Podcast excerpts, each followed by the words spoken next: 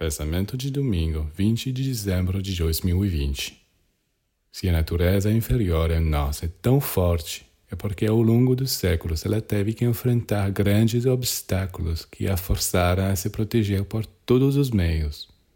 Agora é muito difícil vencê-la. Em qualquer caso, você não pode vencê-la por seus próprios meios. Se você tentar lutar sozinho contra a sua natureza inferior, é sempre você quem será vencido. Para dominá-la, você precisa invocar as forças acima de você, ou seja, divindade, inteligência, luz, e se apega a elas. Não seja tão confiante em suas habilidades.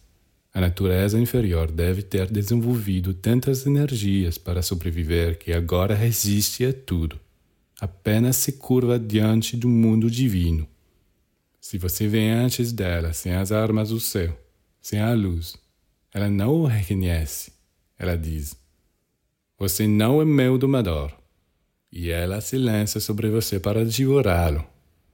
O domador, o verdadeiro, é o próprio Deus. É Ele quem criou tudo. Então é Ele que sabe como segurar este monstro com respeito.